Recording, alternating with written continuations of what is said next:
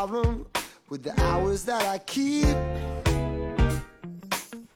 Hello Hello，大家好，欢迎大家回到中年少女坦白局我是裴角，我是大头。啊，好开心！这个这期节目播放的时候就是五一假期的前一天，对对对我估计很多人都已经在假期中了，说不定。对，然后这个五一是放五天假，啊，对，然后放五一，但是放五天假是以调休为呃代价的，就是我们调了，哎要调两天，哎调一天因为我们这我们就是我们周日刚刚上过班刚刚周日刚刚上过班，嗯然后今年最爽的一个假期就是清明节，就在周三休了一天。但是你知道清明节休完之后，很多人不是都反馈说，呃就是这种上两天休一天，神清天气爽说说很很好，对，然后就大家就有点说以后是不是可以取消调休这种，但是就呃众说纷纭吧。有的人可能觉得调休好的是他，比如请四天休九天，但其实清明节你清明也是、也是请四休我觉得各有，我其实想过这个问题各有优劣啊。比如说像清明这种中间休一天嘛，其实它是在你工作的日常中给了你一个小小糖果，你其实很爽的。嗯但是它没有办法让你去享受一段比较长的旅行或假期，为啥不能呢？就除非你就再请自己的假。但但是你看请四休九，就是那个总的天数都是一样。但你在五一这种时候，你就可以感觉好像，呃，就是像怎样连了很长，就是但刚五天。是你知道，你想到就是我们说要聊五一旅游请假休假这件事情，第一个想到的词是人人人人人。对对，就是我，我前两天在路上走，旁边一个女的打电话说：“哎呀，五一哪儿也不去了，原来五百酒店现在三千了，嗯，对，因为价格都涨上去了。就是你肉眼可见的，嗯、偏都不是那么热门的目的地啊咱们咱们不说，就上海迪士尼这种咱不去哈，在这种地方肯定是人人人人。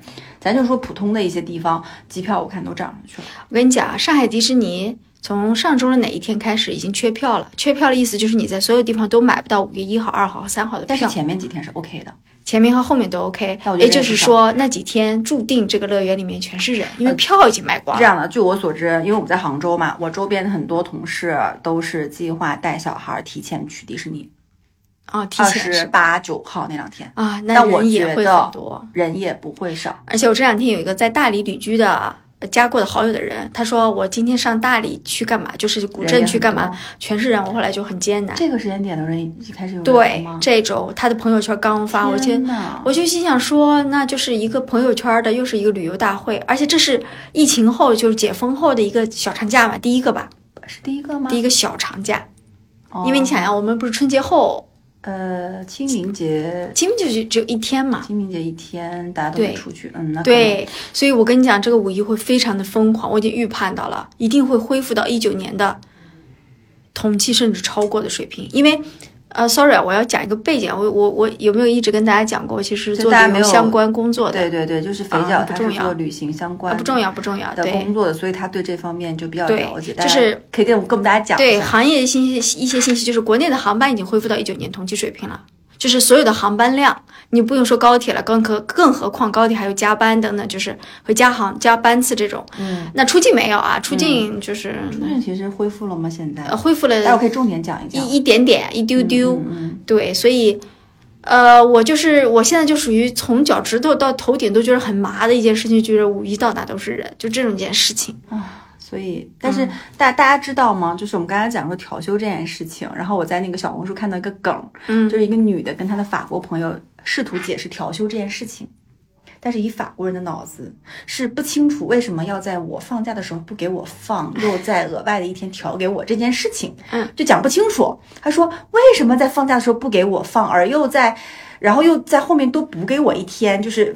就脑子无法理清，然后我不知道调休这件事情是不是只有中，它是中国可能是中多，哎，你想，呃，因为像以前我做不同目的地的时候，像日本人也是正常休的，嗯但是你可以休自己的假。呃，但是好像我据我所知，欧美、北美他们因为平时假期就比较多，所以呢，他其实不太会一定要在一个时间点去，就是比如说占用你个人的假期去调休这概念。哎，这里面必须讲一个背景啊，就嗯比如说，可能在这些国家呢，因为你的带薪假期，是呃，可能就比较多。当然啊，我说了也不一定对啊，因为我嗯那天也看到说，呃，也看到一条新闻是说美国人也不敢请假，嗯怕丢工作。是因为现在裁员大背景。对对对，然后那如果说以正常情况下，比如欧洲人他每年都有带薪多少天假期，他就会可能就是直接日常就请掉了，呃所以对他来说休假这件事不需要连着这么长。嗯，因为据我据我的感觉是我前几年一七年一八年去泰国的时候，那边不是经常有老外在那儿嘛？老外在那儿，我就问他们，就感觉他们每天就是不是像我们那种特种兵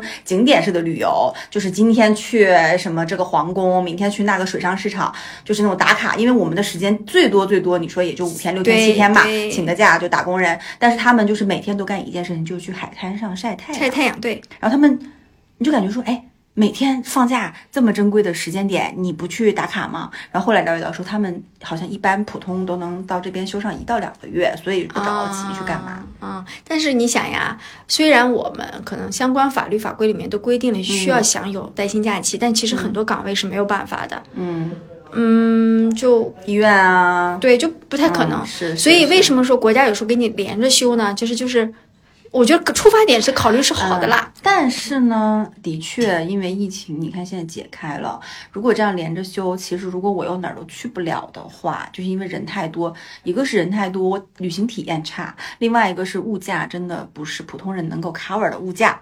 嗯，普通就是我，前两天有个朋友，他晒了一个他预定的上海迪士尼酒店的价格，他二月份的时候订就是那个上海迪士尼的那个酒店。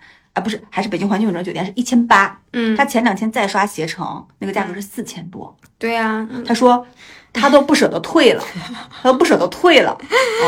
然后我就觉得说太就太吓人了吧，四千多的酒店，对呀、那但是大家只有这个时候可以陪着家人一对。对。然后就然后就讲到第二点，就是因为我小孩小学生嘛，他们有春假。嗯，我觉得这个都蛮好的啊，因为它的春假会比，比如说五一是呃多少，二十九号开始放假，对，二十九，那他们的春假是从二十六号开始的。嗯那其实对于我来讲，我就可以用二十六到二十九之间的这几天空档。带他先出去玩至少人多可能也是多的，但至少比五一那个大军要来的时候人要少一些。那其实你在啊、在机票上、在酒店上、在各种出行费用上，可能就会节省一些啊。然后带小孩儿出去就，反正我周边的这种妈妈们都是计划在春假这几天就错峰带小孩这两天应该也价格都上来了，价格肯定是比日常工作日的时候上来，但是。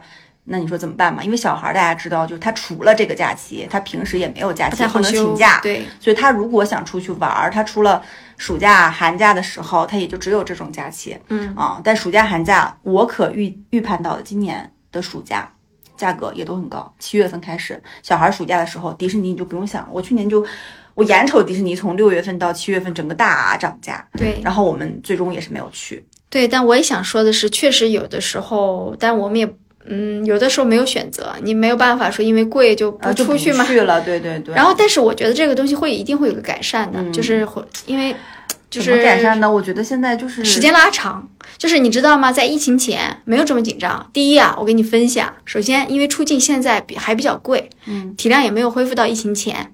但如果出境这块恢复了，国内就不会像现在这样这么挤，但是可能就是境外挤了，都一样，哎啊就是，这样。但我觉得境外你可选择的维度和空间大一点，比如说就拿一个泰国说，对吧？那我也可以去呃那个普吉岛，可以去曼谷，我去清迈，我可以去什么甲米岛，就是我可以挑一些小的目的地去。但中国你你内陆去选，其实无非就是这么些景点。但其实中国也很大，或者你去挖一些小众的，你就去人家没去的。然后我前两天跟肥脚说，我特别想，我被种草了泉州，因为泉州州也不小众啊。但是你知道泉州就是也是被炒起来了嘛？就对前两年听播客、看小红书，都说泉州是个小众目的地，是有各种宗教的那些建筑，非常有历史底蕴。但是现在感觉好像也都被炒起来了。现在的问题嗯就是，如果你要 follow 小红书旅行，你就一定会被挤死。那所以是不是是不是这样的？就是我们买一张火车票。就买一个就大家都不买的地方，然后我们去，然后反挖掘它，这这也是一种旅行对，找一些没有存在感的。但这种呢，其实你又完全不了解当地，相当于你就是那天我种草了，也没有说种草吧，有有人提到我在刷小红书，大家说有没有小众目的地推荐，就有人推荐什么，比如徐州啊什么的，就是吃有很多一不一样吃的东西，然后之类之类的，对吧？然后而且有一些 中国的城市我们不太了解它的历史，如果你多了解一点，你可能会更愿意去一点。那推荐大家来我们的家乡长春啊，就是烤串儿非常好吃，也不一定去淄博啦。我们那个长春的烧烤，东北烧烤非常好。对好吧，那我们就继续往下吧，要不然你给大家介绍一下出境这块儿的。是，然后我们家聊就聊到说回想回忆了回忆嘛，就是我们家出境，对疫情前，其实我们在假期能是能出境玩，尽量出境玩的，倒不是说我后来想了一下，不是因为崇洋媚外这件事情，而是因为当时出境游的性价比非常高。我记得很清楚是，呃，当时你去泰国玩一趟，可能和你去三亚的价格不相上下。是是，去趟泰国的价格比三亚低很多。啊，对，然后当然你可能只是多了一笔签证什么的费用，所以当时加上我又是做这个的嘛，就是所以就会出境玩儿，就是因为性价比高，就钱是就没有花很多，但你还同样的时间，你可能还呃能看到不一样的风景。就是拿泰国给大家举个例子吧，嗯，呃，签证是多少钱？反正因为泰国是落地签，五百多吧，现在反正是挺便宜的。嗯。那酒店就这么说，三亚两千多或者是一千五到两千五之间的这种酒店的这种呃设置，然后如果说你平移到普吉岛也好，或者是清迈也好，或者其他地方，大概八九百对，但是也说的是疫情前啊，最近疫情前啊疫情前啊比较贵啊。啊、然后这是酒店对吧？那机票其实，嗯，就是泰国机票其实我觉得还好，不太贵。然后但是呢，就是唯一的点就是可能飞五六个小时红眼航班。对呃，这个可能是比较难受，但是为了省钱，咱也能值，对吧？还有就是吃东西，吃东西呢，讲实话，泰国的东西我不是很爱吃，但是泰国那边有新鲜的水果，热带的这种，然后其实如果吃的不是很多，对各方面要求不是很高，我觉得可以。但是说实话，三亚也没什么好吃的。三亚我觉得是个美食荒漠。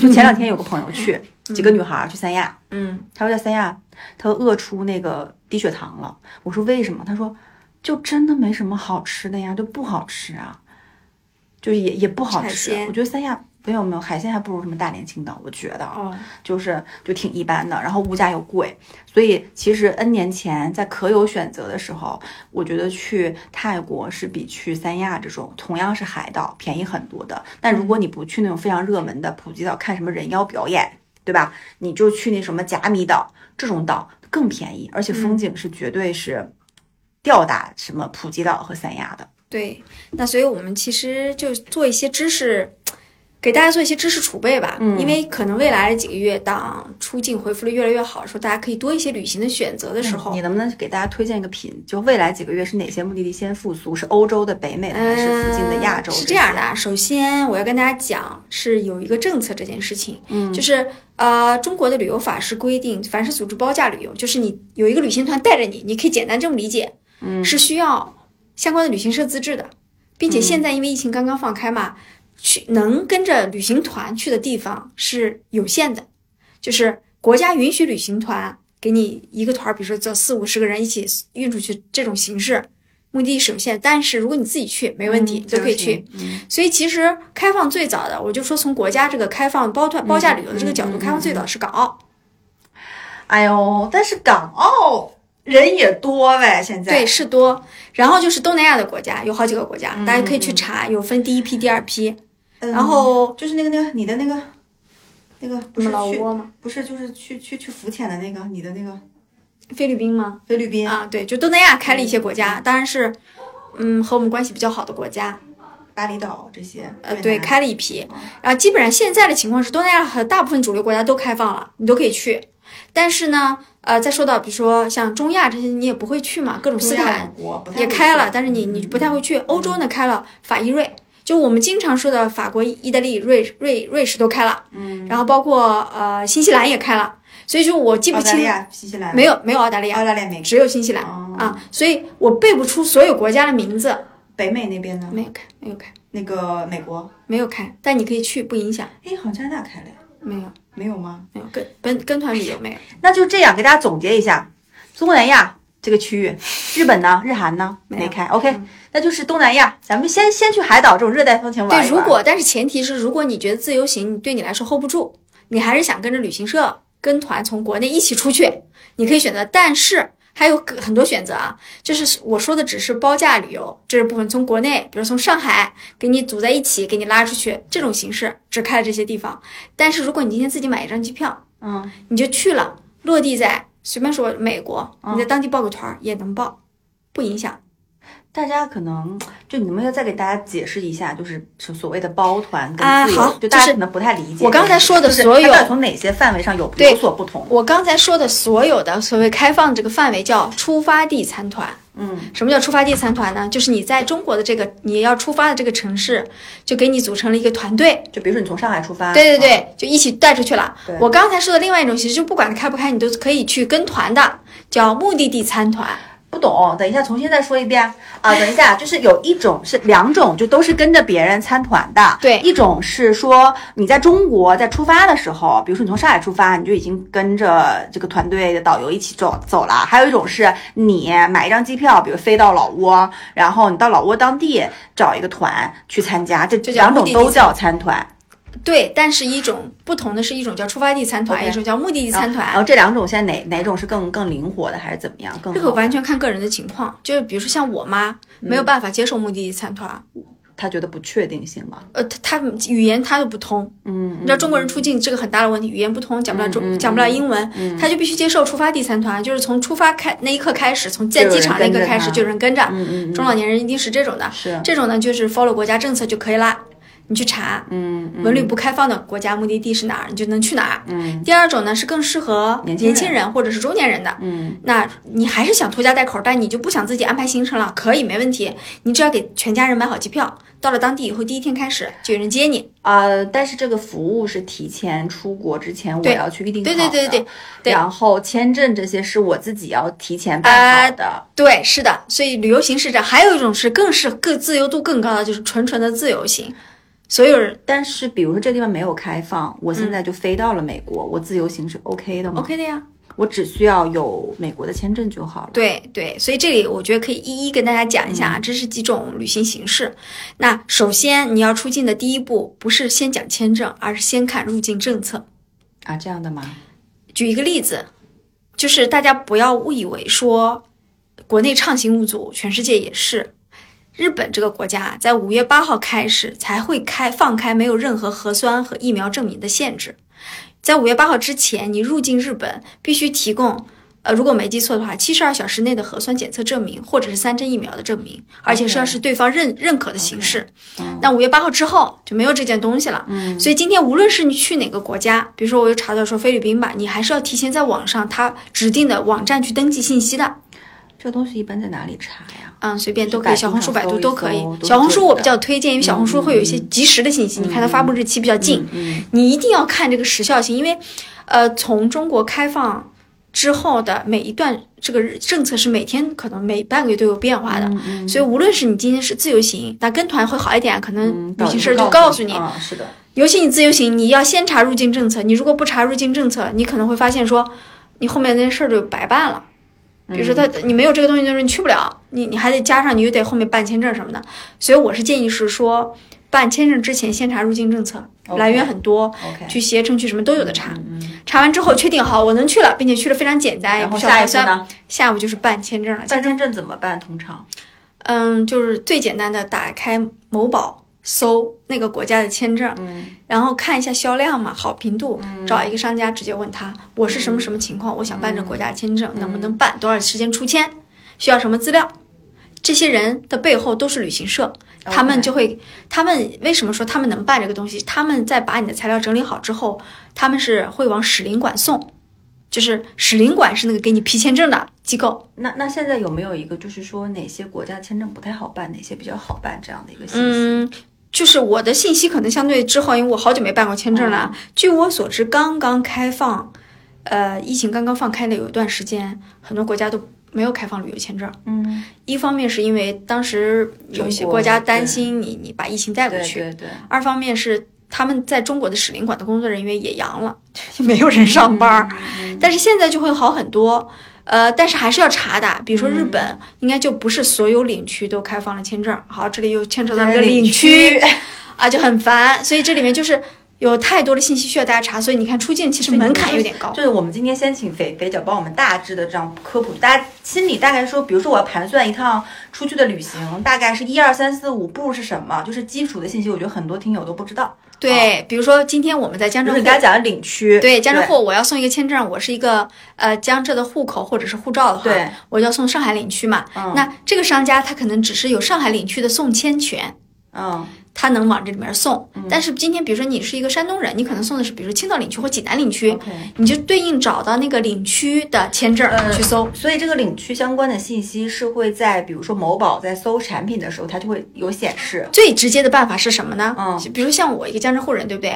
我在搜日本签的时候，我会只在排序里面他会写的签上海领区还是什么。如果你不知道，你就直接问他，你说我这种情况属于上海领区吗？他会告诉你。我觉得大家就哎以就近原则吧。对，就近然后更加上您看，哎，这个上海这个商家是杭州的，嗯直接问他，或者这个商家就在你的家乡附近，你直接问他，就是反正他给你提供服务，你咨询又不用花钱，嗯嗯，所以要物尽其用，你所有不懂的问题都可以问他。对，还有个提醒就是签证有呃很多就是。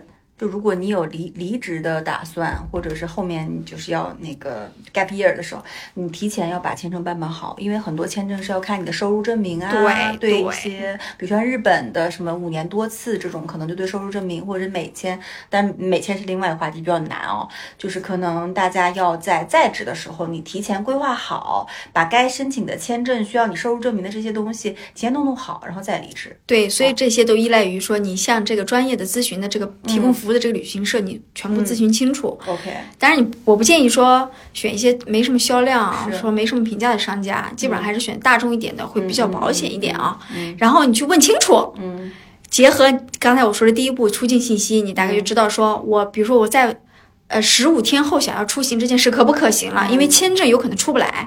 就举个例子，现在算很快了。对，举个例子，比如说你今天是去东南亚国家，可能还好，泰国你都可以落地签证，对吧？嗯你只要交笔钱就好了。但有些国家，据说啊，前一段有一段刚解封了段时间，连菲律宾签证都要排队，我靠，就没有人办啊。嗯现在可能好一点了，所以你一定要问清楚这个时效，嗯不然呢，而且有些我是建议先问问签证，再去订机票酒店的。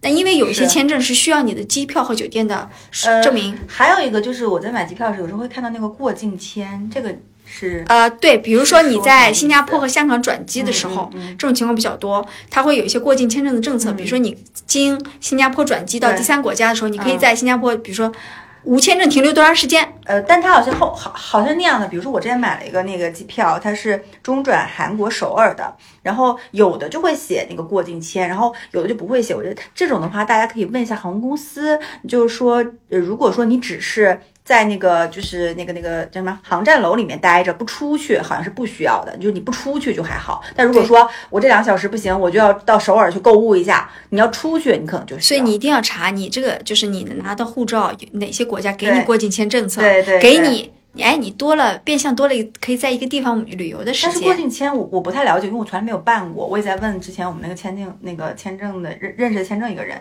他他说这个东西是也是要到那个比如说我在搜商品的时候去办吗？这个过境每个国家的情况政策还是我不一样。到了当地再办，还是提前，办？你都提前问清楚。如果说在当地，他就直接有个窗口，你可以办，你就拿钱是寄资料进去就可以了。那你就可以拿着这个签证出出门儿，这个就是简单。它只是简化了流程，不代表它不让你签证。嗯就是在你在当地交个钱就可以办的事情。但有些国家就是可能还大部分情况下，如果是过境这种啊，都是大的中转点，嗯比如迪拜什么的也可能也有。嗯你可能就是对你来说手续就是比较简单，交个手续费。因为可能就几个小时嘛，对它，而且过境签证给的时效比较短嘛，比如说七十二小时或者四十八小时对对对，对它只是为了让你过境嗯，但是你还可以贡献一些当地的收入嘛。是的，但但是签证的东西真的比较复杂，就我自己做旅行这件事情的时候，我也不了解所有国家的签证政策，对不对？举个例子啊，我以前的护照是山东护照，我想在上海领区送韩国签证的时候我就被拒了。为什么？就是不他说他说你这个护照的发签发地呢，你去韩国有可能你跑路，就是之类的。他不拒了我，他让让我去山东领区办。因为你们青岛离那边比较近，对，然后我就只能拿着一个山东签发的护照去啊、山东的领区办了这个签证就很麻烦。所以你你不问他，你就永远不知道坑在哪，一定是有点复杂的。对，然后他会让你把一些资料啊什么的扫描邮寄给他都可以，他就会帮你判断这个情况，就是专业的人干专业的事儿。就是这样。签证说完了，说机票和酒店了吧？哇，机票和酒店呢啊，机票酒店也挺烦的。是挺烦，但嗯我据我观察，呃，我又得先普及一个知识，嗯。就是所谓团队票和散客票。就是我们平时打开，比如携程吧，嗯。你去搜某某地方，比如说杭杭州到淄博的机票，嗯，然后你去按照顺序点点点订订，那个叫散客票。对，还有一部分机票呢，会掌握在旅行社手里，嗯。是航空公司可能因为这个出发地和目的地之间经常有旅行团的来往，嗯，就给他分一部分的团队票，因为有可能这个飞机也坐不满。所以我理解团队票会比散客票更便宜。对，但是可能旅行社通常是一批位子拿的，比如说，呃，随便说啊，以济州为例，上海飞济州，济州是一个典型的团队游的目的地。嗯嗯然后，比如春秋吧，春秋非常爱飞济州岛，嗯就是上海又是它的大总部，他就经常，比如说每天有好一班，随便说啊，每天有一班上海飞济州的飞机，但他知道靠着商务客人、什么探亲客人这种肯定是塞不满的，对不对？嗯这个飞机上有可能有大量的位子是卖给旅行社的，是包给旅、包切给旅行社的，嗯。旅行社就拿这批位子包成团，嗯。就比如说，呃，这一个旅行团我每天都能送。常规的情况下啊，那可能这个飞机上就是一堆旅行团的客人。嗯团队票呢，优点就是它便宜，因为它是旅行社相当于固定把这个位置拿走的嘛，拿的相当于大批发，你在批发衣服一样的嗯拿走。但它也有缺点，就是它不可能像你随走随定，嗯它是基本上航空公司给它开一个后台，它在出团队票的时候，比如说提前七天，它就要必须把七天后出发的团队票全部开票开走的。所谓开票，就是指把你的名字上到这个座位里面去。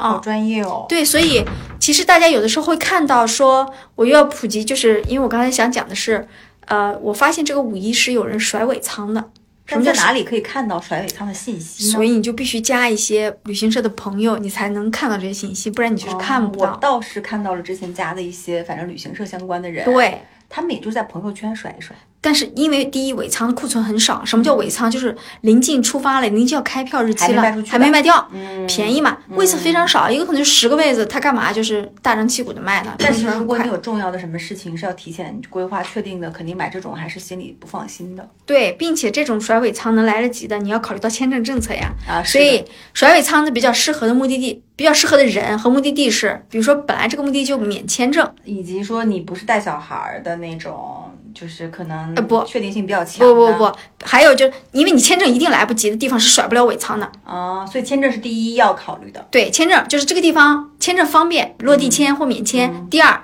你有多年签，嗯就是可以多次往返的，你正好捡个漏，嗯不然你就啥也白搭，再便宜你也去不了，你只能认这件事情。嗯所以其实我看到今年五一其实是有尾仓。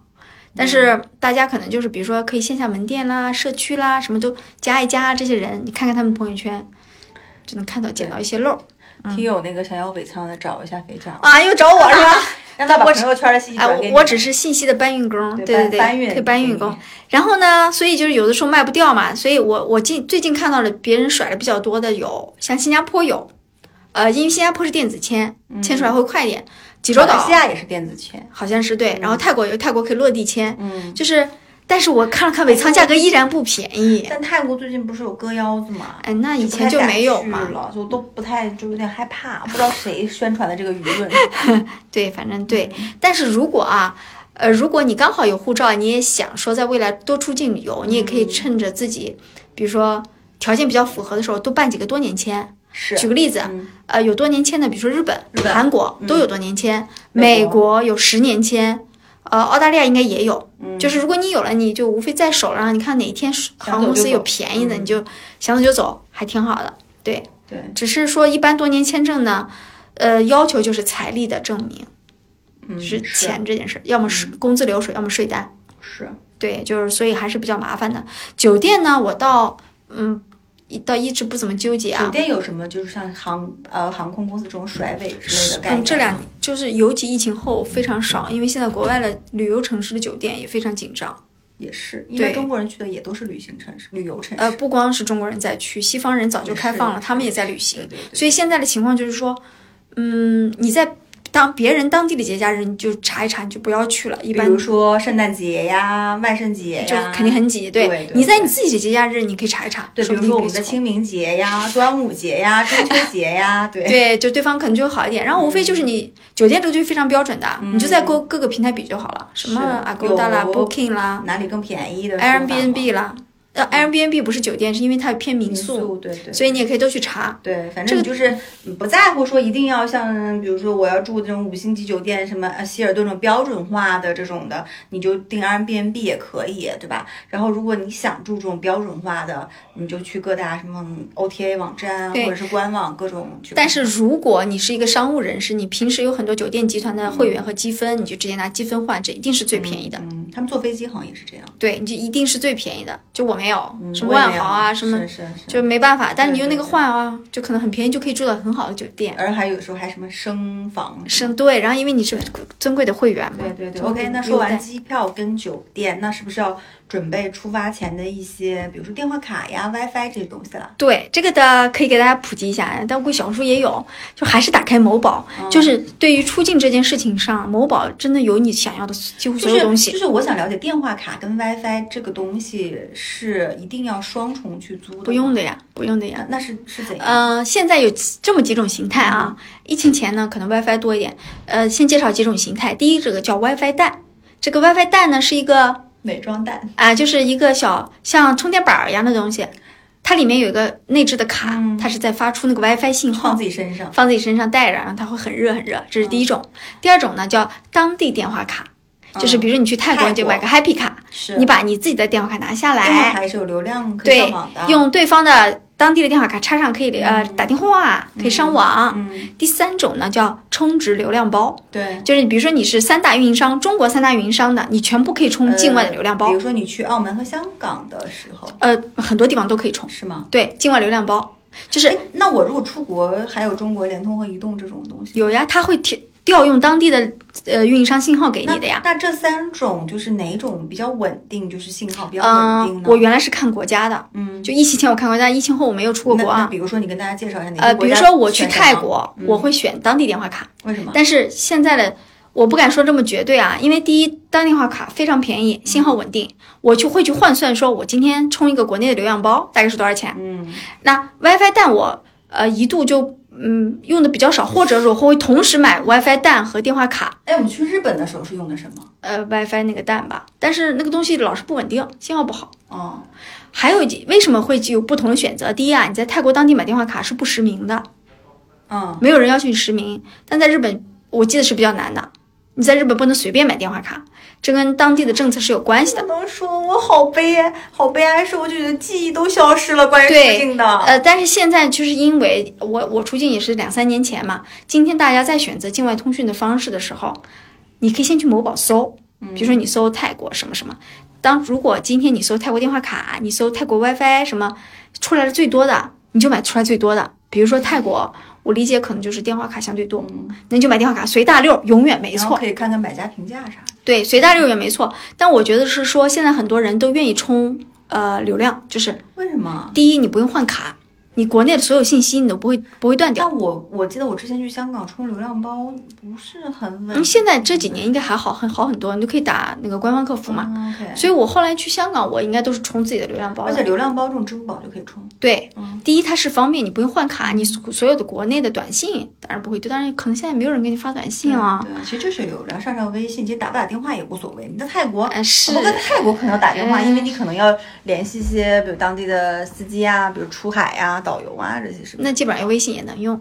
泰国人可以跟我们用微信吗？呃，没有啊，你在泰国会使用的泰国当地的服务人员大概率都会中文。也是。嗯，你不太中国人出去对语言依赖度蛮高的。那像欧洲或北美这些地方呢？电嗯，可以用当地电话卡。OK 对，就是所以我的建议是说，因为这个世界太大了，每个国家的情况都不一样，你去哪儿你就搜哪儿。但我记得成本最高的应该就是那个 Wi，就是那个 WiFi，好像是。嗯、那个东西反正按天收费的嘛，但？我觉得去日本的时候是搞 WiFi，那个 WiFi 还是挺贵的。但是不怎么好用。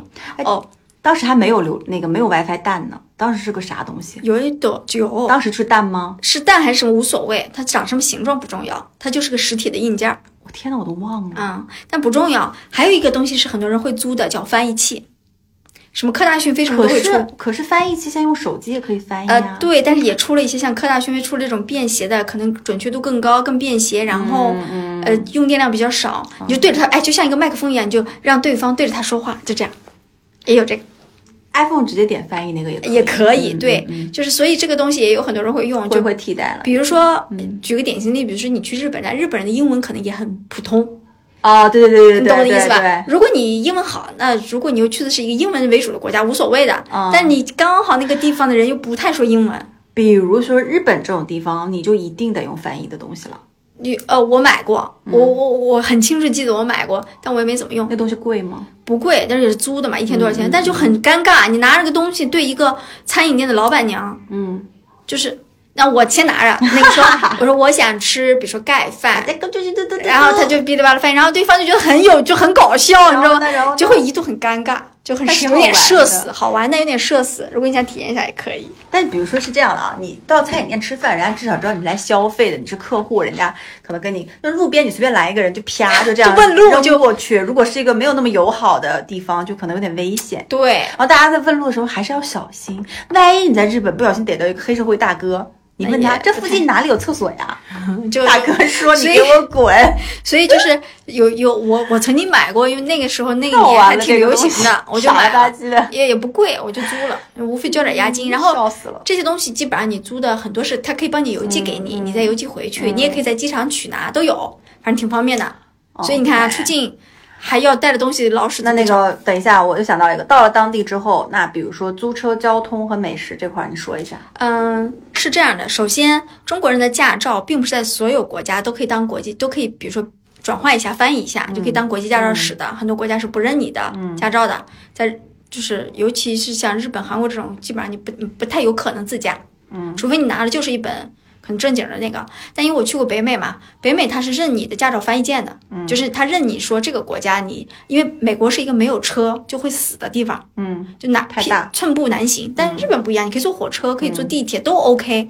好，你首先要查你的驾照能不能在当地开。第二，你是我们是呃叫左舵右舵的，我们的驾驶室在左左左边。但有些国家驾驶室是在右边的，比如说泰国，嗯，你要确定说你开一个驾驶室完全换方向的，是这个在这个地方开车，哎你能不能行？我觉得如果说跟我们国内相反的，大家就别去就对陌生的目的地不要去尝试，英联邦国家都是和我们相反的，嗯泰国和我们相反的。就会就会有点，万一你到时候出个什么事故得不偿失，咱租个车呗，对不对？不是，就是你你是不是就请个司机请个？司机，对，对或者坐公共交通对，所以如果你要实际上自驾的话，嗯那大部分适合自驾的国家其实就数得清楚的。美国很适合，新西兰很适合，对对对那你就查清楚，说你在这个国家需要什么，然后你是要不要适应左右舵的转换情况，然后当地的交通规则要大概查一查清楚。比如说我去美国的时候，我就查说圆饼灯能不能右转，能吗？好像能，当时是你开吗？我没开，对我当时就虽然我驾照没开，就是嗯你要稍微了解一下，不然你就容易是啊，就是违反交通规则，哎？你知道吗？在异地，就是在国外开车，我觉得是一种非常好的一种体验。哎，呃，举个例子啊，比如说我在我我开过一段从那个去的去的拉斯维加斯的路，那个你会遇到一些沙漠什么的，你会享受那个路程的过程，嗯，但是前提是那些舵啊什么都很合你的意，，嗯你就有一种开在荒漠上的那种感觉。然后我们在半路停下来去了一个加油站加油，嗯，有点看西部片的感觉。哦，对对对啊对对，我就说然后我体验我记得非常清楚，我在加油站加了油，而且在美国你都要是自助加油的，你还要学怎么加油，我还买了根烤肠吃。就美国加油站有烤肠，因为他们那用那个烤肠做热狗，嗯嗯就是呃会增加你的一些乐趣。乐趣和体你验。看这种记忆，就你就这么多年你都还记得。对，但我不记得我在比如说那里参观了某个景点，我不记得。是是，但你记得你开车在路上行驶的体验。对，就是变成说你把自己的原来的生活抛掉，你融入了别人的生活，你在体验生活中的细节。是，但是确实呢，哎，还有一个点就是，我当时有朋友去德国开车，德国高速是不限速，你知道吗？就开多少码都可以，两百，可以。那会被警察追吗不会，那很危险啊、但是人家就是不是，但有纯的地方不是说就你开的很慢都不行吗？像我这么胆小怂的，我就六十六十的开啊，是不太行一。百我都不敢超。对，然后德国的高速公路不限速，你就随便开哦，。那这种太危险了，不适合，不适合。我觉得还是大家那个，那那如果说那个我们不自己开车，好那就？如果你不自己开车，还是要看你去哪。比如说你是去像日本、韩国这种国家啊，呃，公共交通非常方便。我都是坐地铁的，因为出租车非常太贵嗯出租车非常贵。是然后或者是坐就都可以。但如果是像呃香港或者泰国这种国家，第一你可以打车，第二你可以选择在呃去之前订一个接送机，就哦，这这个很好订，某宝也有，携程也都有，嗯都可以去。你去搜个接送机，它会在你航班的约定时时，尤其你是大半夜航班的情况下，你最好订个接送机，就是呃确定性会好一点。是哦，是哦，对哦。对但接送机，嗯，也不便宜。那那所以就要看嘛，如果你当下的需求是你半夜两点到了一个陌生的国家，你现在的需求是赶快到酒店住下，那我建议订个接送机。嗯嗯，如果是嗯大白天的无所谓，那你就打辆出租车，嗯自己开都行。因为在美国的话，它是租车的地方就在机场，很方便，你可以从机机场一路开车开到自己的酒店，嗯停车都很就是配套很那个。嗯，所以其实还是取决于你去那个目的地的情况。在香港就没必要，就公交车、地铁就可以了，自己租个因为很小就没必要。开。对，有些路，我觉得是那种是这样的，就是那种路很难开，不是那种横，呃，就笔直的那种一横两纵的那种。我觉得，比如说香港不是有很多山又什么的嘛，那大家还是打个车。香港打车其实还好，但日本就不要尝试打车了。对，那我还要再介绍一个东西，除了开四轮汽车，还有一些国家是可以遵许允许你租电摩托车或者是但是你得会摩托车。电动车的。但是据我了解，大部分情况下这些国家都不认中国驾照，OK。但也有人会违规租给你。呃，那有没有一些国家是骑自行车什么的？自行车就随便呀、那那那日本不是你就可以骑吗？日本是吧？哦，我但我没有试过，我没有试过租自行车。们这种 Hello 单车啊，样你在泰国的某些城市应该是可以租到的。呃泰国我知道是那种路边你可以租那种就是小摩托儿，小泰国不管的。但是实际上是他们就是为了赚钱违规给我还你，骑过，对，这还挺危险的。其实危险就是在我租这个东西之前，我从来都没有上过那种车，然后就噗一下就跑了。但是感觉当地因为大家都非常勇敢的在开，然后我也 就在在开，东南亚国家就是一个不胆子很大，都不爱很守规则的国家。像他们他们出去那个什么冲浪啊，什么那个叫什么出出海，胆子都很大。对，所以反正总而言之，我建议大家在交通的选择上谨慎为主，嗯就是真的要谨慎。，OK，那我们现在讲到了那个对，还有当地到了当地后，那交通、住酒店，对吧？那那美食这些，我们也是上大众点评去看吗？还是怎样？我在一之前我都是上大众点评的，嗯但现在似乎我也不知道大家会用什么小红书吧，哦，有可能，嗯，大概会用小红书吧因为大点。评其实有一些地方挺坑的。但我我我觉得最令人最记忆难忘的是，你没有计划的，就是边走哦边走就饿了，然后进到一家餐厅，然后遇到了一个很热情的老板，然后吃了一顿你还算满意的饭，那个记忆是最深的。我觉得在日本这样的体验会比较多，就你走一走到一家店，随便吃一碗拉面，吃一个什么寿司，味道都不会差到哪里去。当然，如果带小孩呢，就是标准化的去吃，对吧？对一定要去什么，嗯，比如说一兰拉面，比如像我儿子，全世界各地都是肯德基、麦当劳，没有肯德基、区麦当劳，别对，肯德基、麦当劳也可以解决你的哎，问题。对对对对对，就是如果你不想特别特色的话，但是像泰国这种地方，可能你就真的凭运气吧，你也看不出，就菜单都是那样的。对，然后有一些国家，像我们都知道，像日本也好，香港也好，泰国也好，都有一些米其林餐厅，对不对？星级越高，你要越定的提前时间预越越越长。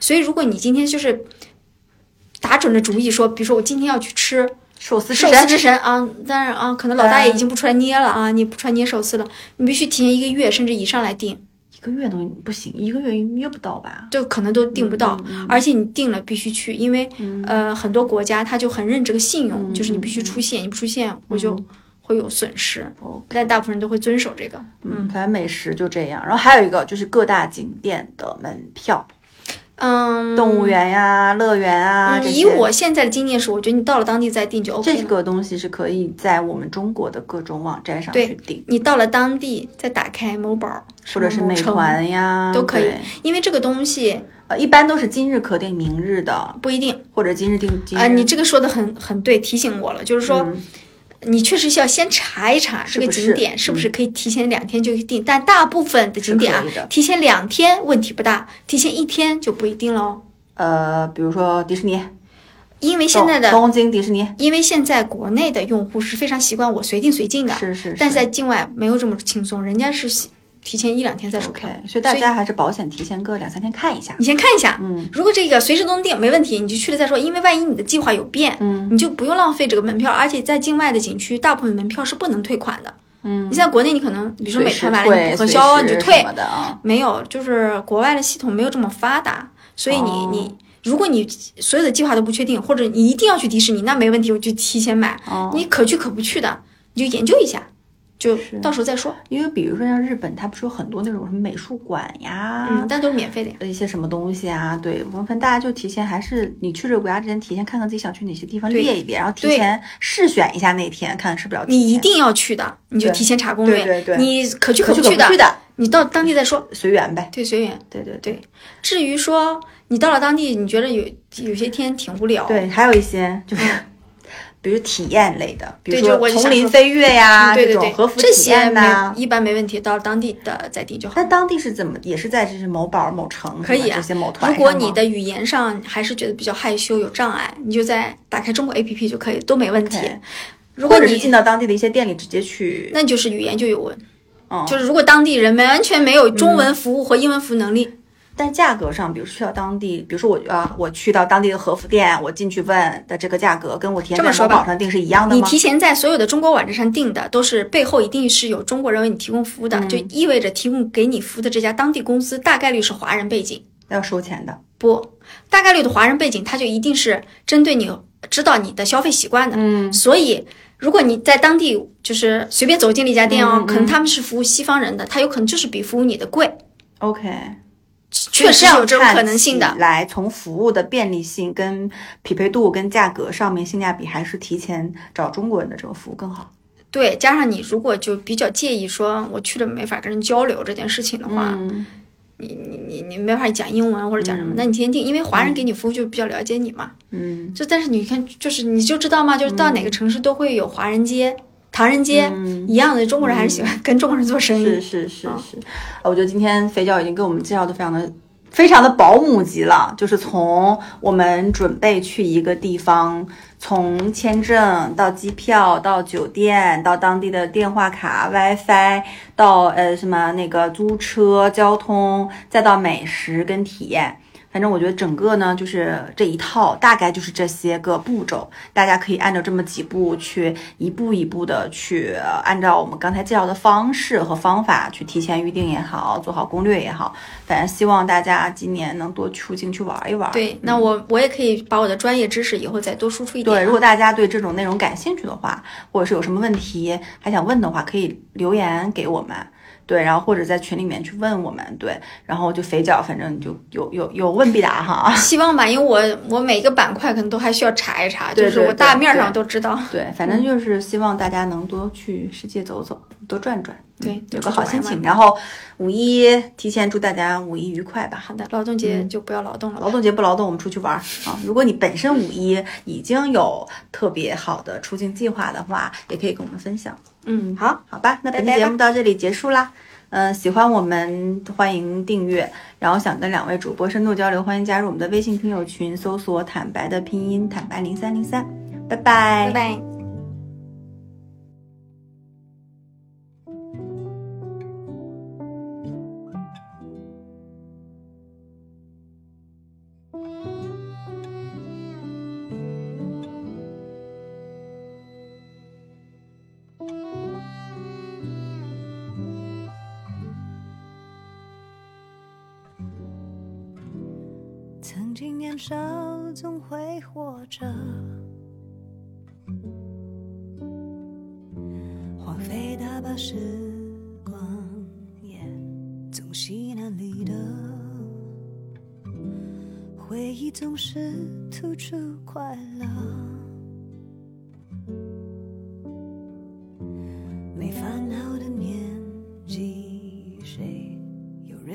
苦涩？如今承认是难规则，把大悲的喜体面的不露声色。一年又一年飞逝着，不愿随波逐